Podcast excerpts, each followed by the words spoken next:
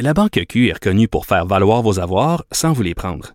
Mais quand vous pensez à votre premier compte bancaire, tu sais, dans le temps à l'école, vous faisiez vos dépôts avec vos scènes dans la petite enveloppe. Hmm, C'était bien beau.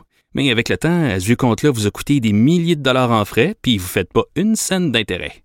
Avec la Banque Q, vous obtenez des intérêts élevés et aucun frais sur vos services bancaires courants. Autrement dit, ça fait pas mal plus de scènes dans votre enveloppe, ça. Banque Q. Faites valoir vos avoirs. Visitez banqueq.ca pour en savoir plus.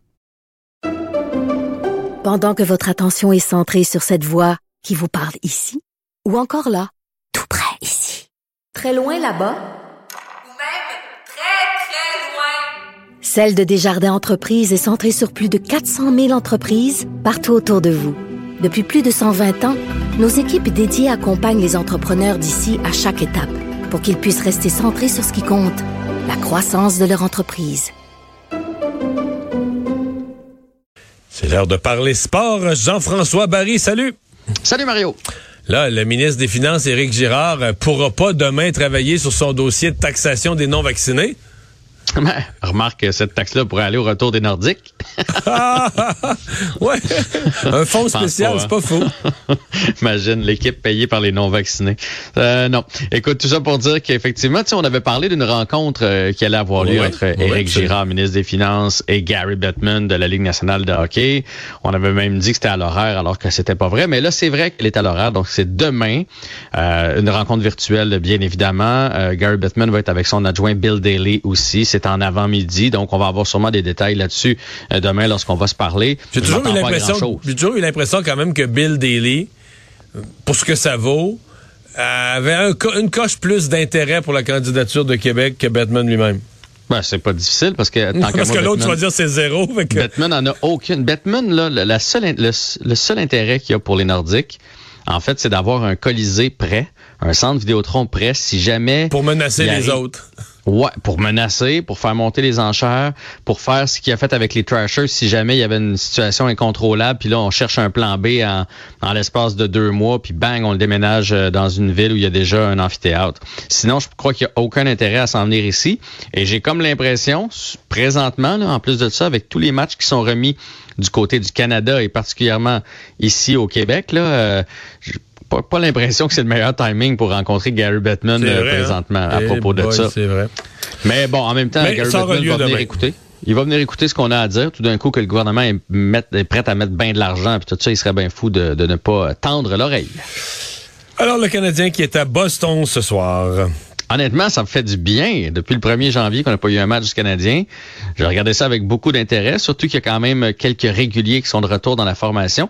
Je te donne d'ailleurs les- l'alignement du Oui. Canadien. Donc, première ligne, Lekonen, Suzuki, Hoffman, Drouin, Dvorak, Armia, Dauphin, Paling et Caulfield. Moi, j'ai bien hâte de voir cette ligne-là. J'ai beaucoup aimé Laurent Dauphin. Pelling et Cofield. OK. Mais Laurent Dauphin a joué du bon hockey euh, Oui. avant d'attraper la COVID. Caulfield n'a jamais été aussi proche de se réveiller qu'avec euh, Pelling. Ouais, on dirait qu'il se sent mieux avec Paling, probablement qu'il se sent moins intimidé. Et il fait ce qu'il fait de mieux, c'est-à-dire il lance la rondelle. Et le quatrième trio, c'est Paquette, Vedemo et euh, Petzetta. À la défensive, Charrot, Savard, Kulak, Petrie et Sami Nikou avec Wideman. Ça ressemble plus à une équipe de la Ligue nationale un peu quand même. Ça Oui, recommence. oui, là. totalement.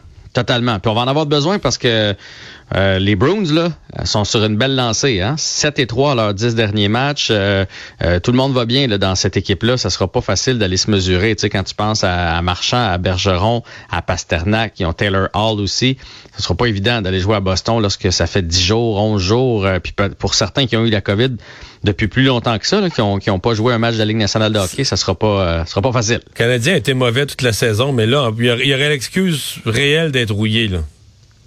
Oui, mais c'est drôle, hein? Ce soir, j'ai j'ai l'impression, puis peut-être que c'est juste le partisan en moi, mais j'ai j'ai l'impression que, tu sais, quand t'es bien reposé, ça fait longtemps que t'as pas joué, t'as hâte de jouer, j'ai l'impression que le Canadien va vendre chèrement sa peau. Ah ouais? Est-ce qu'on va réussir à gagner? Ouais, j'ai, je sais pas, j'ai un bon... euh, Et là, ils partent, un pour bon un, feeling. ils partent pour un voyage de sept matchs. Mais je pense qu'ils vont venir à Montréal peut-être parce que en chemin, là, ils ont, ils ont une petite séquence Ah, sans match. ouais. Parce qu'on devait jouer à Montréal, mais les matchs sont tous annulés au Centre Bell, donc on ne fait que des parties sur la route. Là. Fait que ça va être. euh, On va commencer par le 2 en 2, là, donc ce soir Boston, demain Chicago.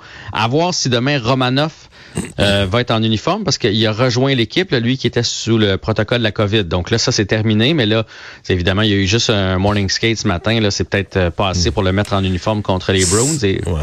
et Ouais. Toffoli, Evans et Anderson avaient un chandail sans contact aujourd'hui.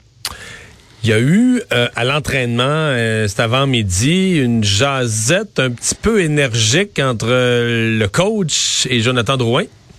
Ouais, Dominique Ducharme et Jonathan Drouin. euh, je sais pas ce que Ducharme a dit à Drouin.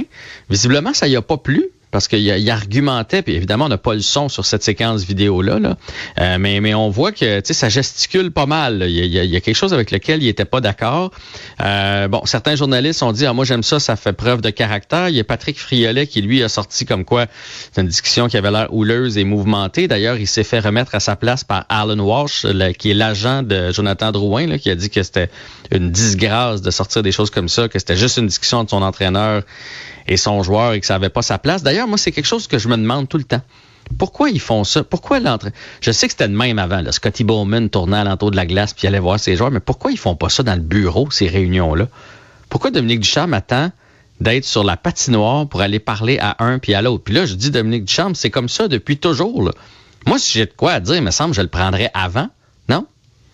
Je sais pas comment euh, je- tu parles de quelque chose que j'ai jamais vécu, mais, le- Mais je sais que Ouais. l'entraîneur va pas dans le vestiaire. Le vestiaire, c'est comme aux joueurs. Tu sais, s'ils commencent à... Mais il me semble que c'est un message à passer. Tu fais pas ça aux yeux des journalistes, devant les journalistes. En tout cas, Drouin est, énergique euh, avec Dominique Ducharme. On va espérer qu'il le soit ce soir, parce qu'on en aurait bien besoin. À suivre. Euh, Aujourd'hui, le Canadien qui est allé, qui a, qui a ramassé, je devrais dire, un joueur qui euh, passait au balotage. Ouais, qui a été laissé par le Wild du Minnesota. C'est un choix de troisième ronde, 24 ans, Rem Petlick qui s'appelle. Et euh, honnêtement, je trouve que c'est un beau risque. est-ce qu'on est-ce qu'on se moque de nos auditeurs qui le connaissent pas ou on pense que c'est explicable? Non, non, non, non, pour vrai, hey, il y a 11 points en 20 parties. euh, Ah ouais, moi, cette- jamais entendu son cette nom. année. Euh, on a dit là, à- au Minnesota, on a beaucoup de bons joueurs et on devait faire de la place, euh, malheureusement pour eux, là, un, un jeune prospect. On a espéré qu'il passe c'est au un gars qui pourrait jouer pour vrai, là.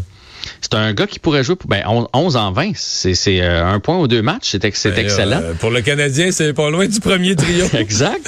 C'est un choix de troisième ronde de Nashville. A été échangé au Wild. Je vous dis pas qu'il va finir sur le premier trio là, puis qu'il va ramasser 70 points pour le Canadien. Mais si le Canadien s'apprête, je sais pas moi échanger des Toffoli, des Anderson, des Drouin, des Dvorak, je sais pas qui on va échanger d'ici la fin de l'année. On va avoir besoin de joueurs à mettre en uniforme. Je trouve que c'est un beau risque à prendre avec euh, ce gars-là qui fait C'est 5 qui et l'a fait? 11. Le Pardon? geste de, c'est qui qui l'a fait, le geste de le prendre? Mais j'imagine que c'est Jeff Corton. Je peux pas, je peux pas, pas croire que c'est. c'est une job de, c'est une job de directeur gérant. Ouais, ouais, ouais. ouais. Moi, je pense que c'est l'adjointe administrative de Jeff Molson. C'est Chantal Maccabé, probablement, qui est allé Ah ouais? chercher. Et juste à dire qu'on a, nous, son frère, Rhett Petlick, euh, dans l'alignement du Canadien. Là, Euh, on a été le repêché en 2019. Donc, on a euh, deux des trois frères. Il y en a un autre qui s'en vient au prochain repêchage. Hey, donc, on a T'as-tu un, on a un bonus au Monopoly quand t'as les trois? oui, c'est ça. C'est ça que Gorton, il essaie, de, il essaie de réunir les trois cartes de la même couleur. là. Bon. Chris Weidman qui a pratiqué, lui, pendant que tout était interrompu. Ben oui, tout était fermé. Il y a Ben eu là, la on, sait, COVID. on sait pourquoi il est en nomination pour le match des étoiles maintenant. Ben voilà, c'est parce que c'est un gentilhomme. Non, mais moi, j'ai trouvé ça beau, cette histoire-là. Donc, il s'est dit, bon, où est-ce que je pourrais bien patiner? Il avait pas le droit, il avait pas accès aux amphithéâtres. Puis il a dit, je vais prendre mes patins, puis je vais aller jouer dehors. Donc, il est arrivé là-bas, il a commencé tout seul. Puis il y a un paquet de jeunes qui sont arrivés à un puis ils ont fait, hey, t'es bon, toi? Tu joues pour qui? Ça, c'est une patinoire extérieure en plein cœur de Montréal. Hey, merci. Jean-François. À demain. Salut, à demain.